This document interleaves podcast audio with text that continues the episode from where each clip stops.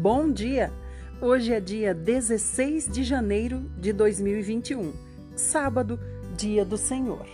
O salmo de hoje é o 14 e fala assim: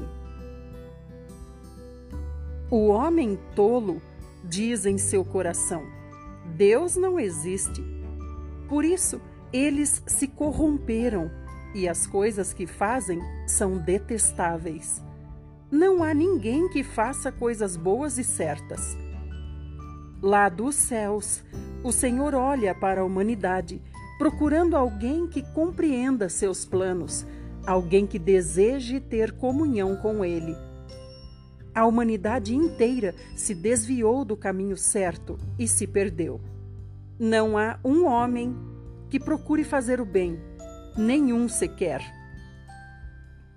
Será que essa gente, vivendo na maldade, destruindo o meu povo, como quem come um pedaço de pão, não percebe a existência do Senhor, nem clama pelo seu nome? Ali estão, dominados pelo medo, pois Deus está no meio daqueles que obedecem à sua vontade. Os maus fazem com que fracassem as esperanças dos necessitados, mas eles são protegidos pelo Senhor. Ah, quem me dera o Senhor surgisse em Jerusalém e viesse salvar o seu povo. Quando o Senhor libertar o seu povo da opressão, então Jacó exultará e Israel cantará de alegria. Provérbios 3, 19 e 20 por meio da sabedoria, o Senhor criou a terra e, por meio do seu entendimento, fixou os céus. Com seu grande conhecimento, ele fez as fontes brotarem na terra e as nuvens darem chuva à terra. Mateus 11, a partir do 7. Quando os discípulos de João tinham ido embora, Jesus começou a falar a respeito de João às multidões. Quando vocês saíram ao deserto, o que vocês esperavam ver? Uma cana agitada pelo vento? Ou vocês estavam esperando ver um homem vestido com roupas finas? Ora, quem se veste assim vive como um príncipe nos palácios reais. Ou o que foram ver? Um profeta de Deus? Sim, e ele é mais do que um simples profeta, porque João é o homem de quem está escrito: Ouçam, vou enviar o meu mensageiro, que irá antes de mim. Ele vai preparar o caminho diante de vocês. Na verdade, de todos os homens que já nasceram, nenhum foi tão grande como João Batista. E, no entanto, até o menor no reino dos céus será maior do que ele. E desde o tempo em que João Batista começou a pregar e batizar até agora, multidões ansiosas vão abrindo caminho em direção ao reino dos céus. Toda a lei e os profetas profetizaram até que apareceu João. E se vocês estão dispostos a aceitar o que eu quero dizer, ele é Elias, aquele que os profetas disseram que viria. Se vocês têm ouvidos para ouvir, então ouçam. Que direi eu a respeito desta nação? São como crianças que estão sentadas nas praças e dizem aos seus amiguinhos: Nós tocamos música de casamento, mas vocês não se alegraram. Então, Cantamos música de enterro e vocês não ficaram tristes. Porque João Batista não bebe nem vinho e muitas vezes jejua, então vocês dizem: ele está dominado por um demônio. Veio o filho do homem participando de festas, comendo e bebendo, e vocês se queixam. Vejam, este homem é um comilão e beberrão, um homem que vive andando por aí com cobradores de impostos e pecadores? Mas a sabedoria pode ser comprovada pelas obras, que a acompanham. Então, Jesus começou a clamar contra as cidades onde havia feito a maior parte dos seus milagres, porque elas não se haviam voltado para Deus. Ai de vocês, Corazim, e ai de você, Betsaida, porque se os milagres que eu realizei entre vocês tivessem sido realizados em Tiro e Sidom, há muito tempo aqueles povos teriam se arrependido, vestindo roupas de pano de saco e cobrindo-se de cinzas. Mas eu afirmo a vocês: Tiro e Sidom estarão em melhor situação no dia do juízo do que Corazim e Betsaida. Porque se os milagres que eu realizei entre vocês tivessem sido realizados em Tiro e Sidom, há muito tempo aqueles povos teriam se arrependido, vestindo roupas de pano de saco e cobrindo-se de cinzas. Mas eu afirmo a vocês: Tiro e Sidom estão em melhor situação no dia do juízo do que Corazim e Betsaida. E você, Cafarnaum, embora altamente honrada, descerá até o inferno. Porque se os admiráveis milagres que eu operei aí tivessem sido realizados em Sodoma, aquela cidade existiria até hoje. Pois eu afirmo a vocês, a situação de Sodoma será melhor do que a sua no dia do juízo. E Jesus fez esta oração: Ó Pai, Senhor do céu e da terra, eu te agradeço porque o Senhor escondeu a verdade daqueles que se julgam sábios e instruídos e a revelou às crianças. Sim, Pai, porque foi do seu agrado fazer isso desta forma. Toda a verdade foi confiada a mim por meu Pai. Só o Pai conhece o Filho, e o Pai é conhecido somente pelo Filho e por aqueles a quem o Filho o quiser revelar. Venham a mim todos vocês que estão cansados e sobrecarregados, e eu lhes darei descanso. Levem o meu jugo e deixem que eu lhes ensine, porque eu sou manso e humilde de coração. E vocês acharão descanso para suas almas, pois o meu jugo é suave e o meu ensino é leve.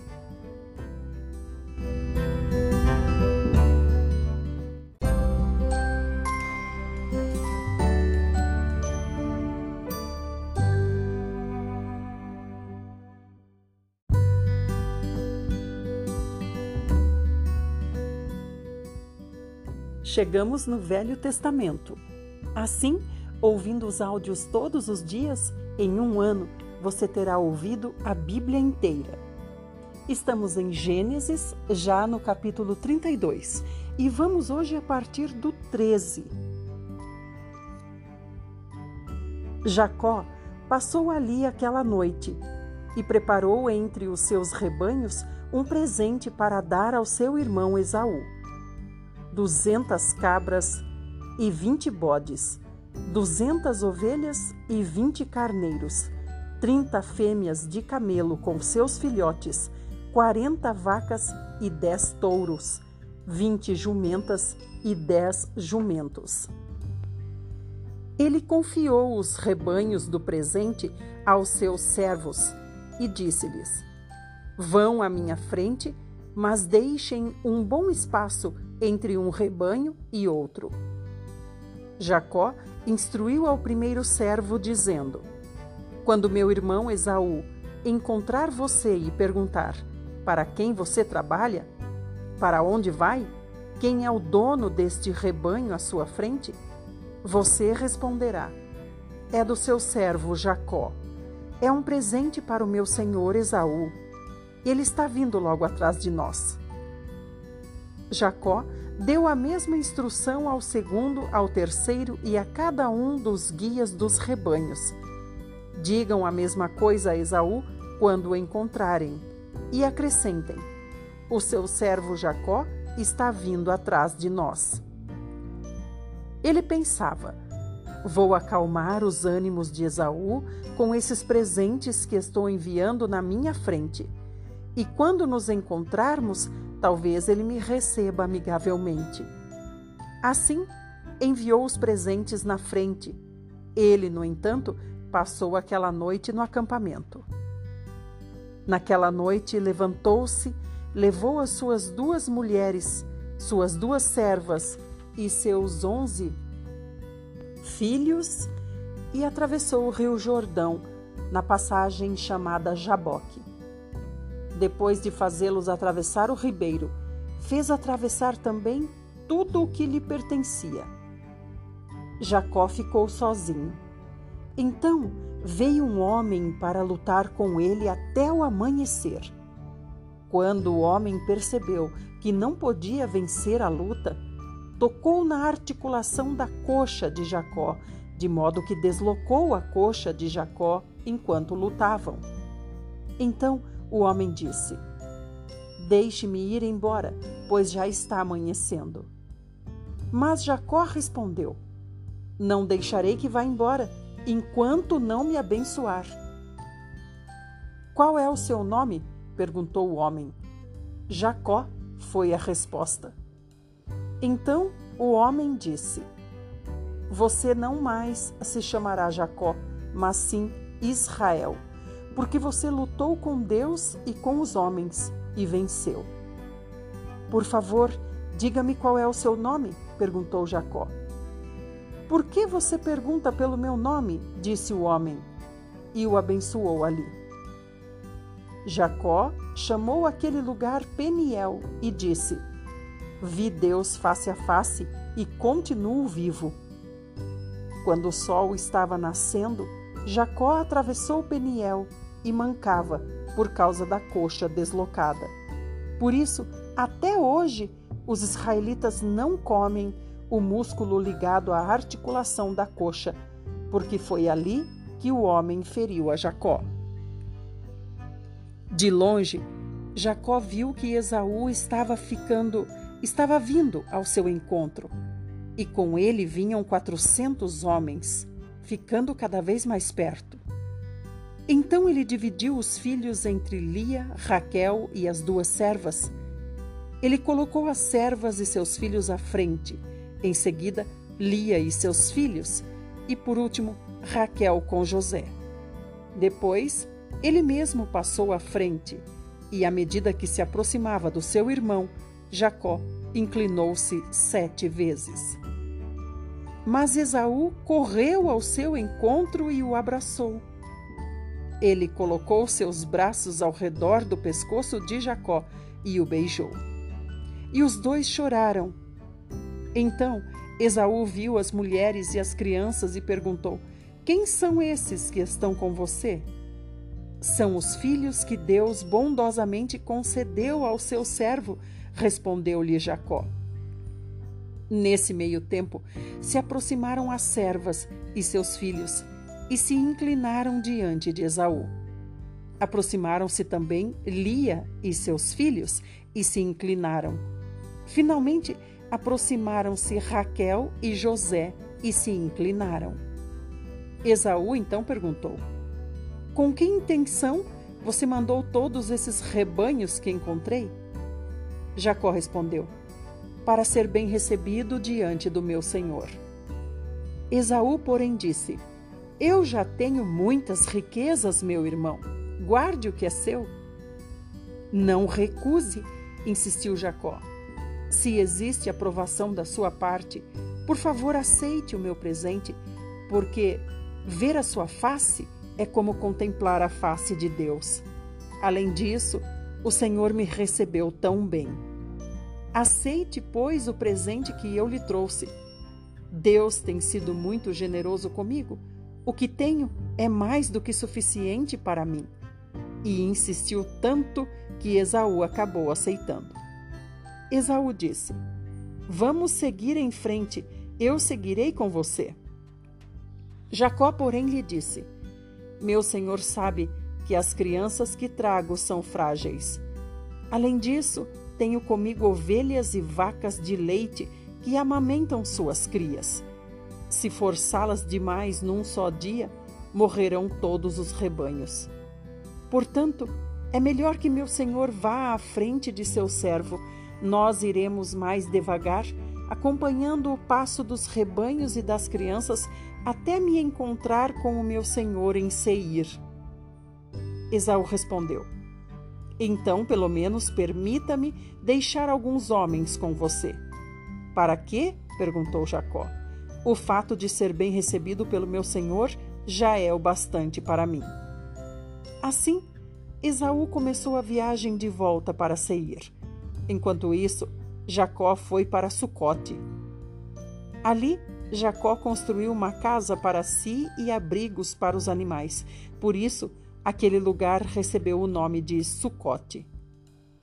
Completando a viagem de volta de Padã Arã, Jacó chegou são e salvo à cidade de Siquém, em Canaã, e acampou próximo da cidade. Ele comprou a parte do campo onde tinha montado o acampamento dos filhos de Amor, pai de Siquém, por cem peças de prata. Ali, Jacó construiu um altar, a qual deu o nome de El Elohe Israel.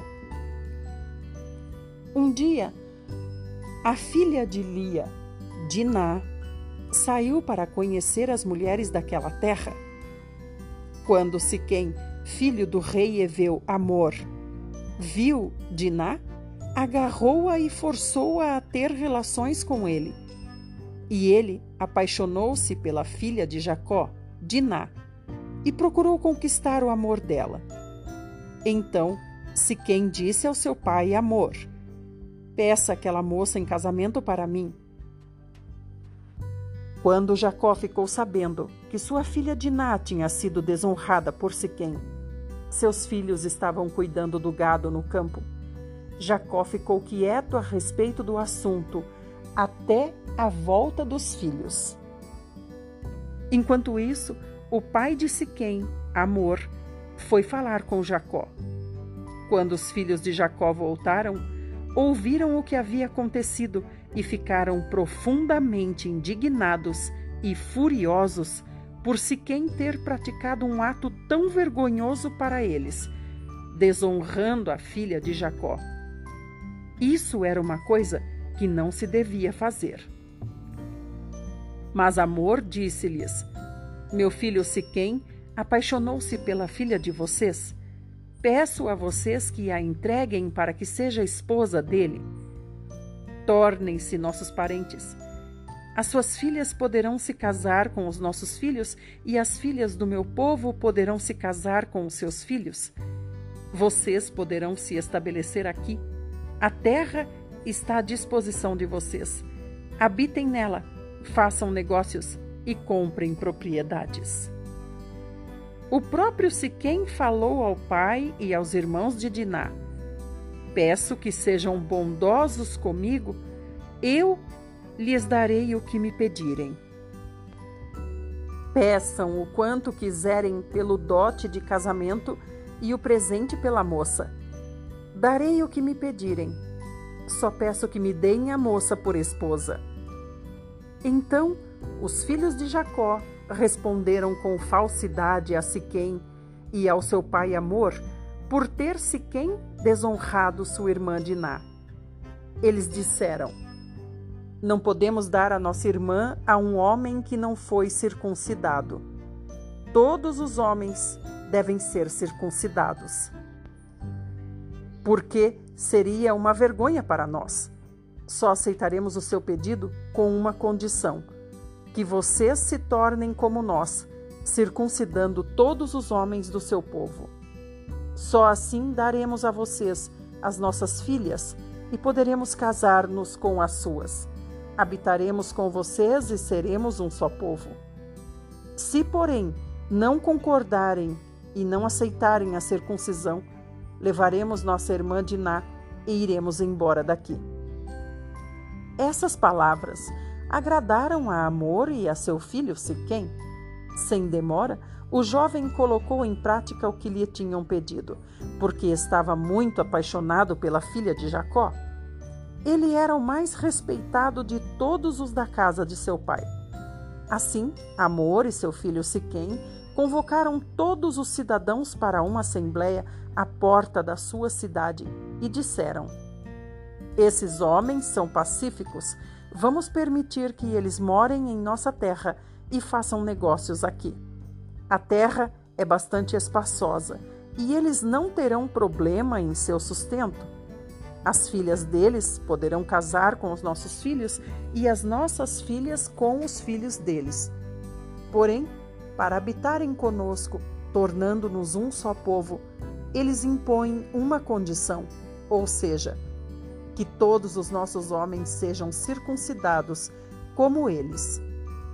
E será que não ficaremos com todo o seu gado e os seus bens e todos os seus animais? Vamos aceitar, pois a condição para que morem entre nós. E todos os cidadãos que estavam à porta da cidade concordaram com Amor e seu filho Siquém, e todos os homens da cidade foram circuncidados. Mas, três dias depois, quando os homens sentiam mais fortemente as dores do corte, dois filhos de Jacó, Simeão e Levi, irmãos de Diná, tomaram suas espadas, entraram inesperadamente na cidade e mataram todos os homens. Amor e seu filho Siquém também foram mortos. Os dois irmãos tiraram Diná da casa de Siquém e foram embora. Depois, os filhos de Jacó entraram e saquearam a cidade, porque a sua irmã tinha sido desonrada.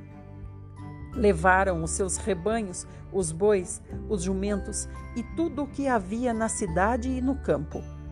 Levaram todos os seus bens, além das crianças e mulheres como prisioneiras, e saquearam tudo o que havia nas casas. Então Jacó disse a Simeão e a Levi: Quanta aflição vocês me causaram! Agora serei odiado pelos moradores desta terra, entre os cana cananeus e os ferezeus. Somos poucos. Se eles se juntarem contra mim, eu e a minha casa seremos destruídos.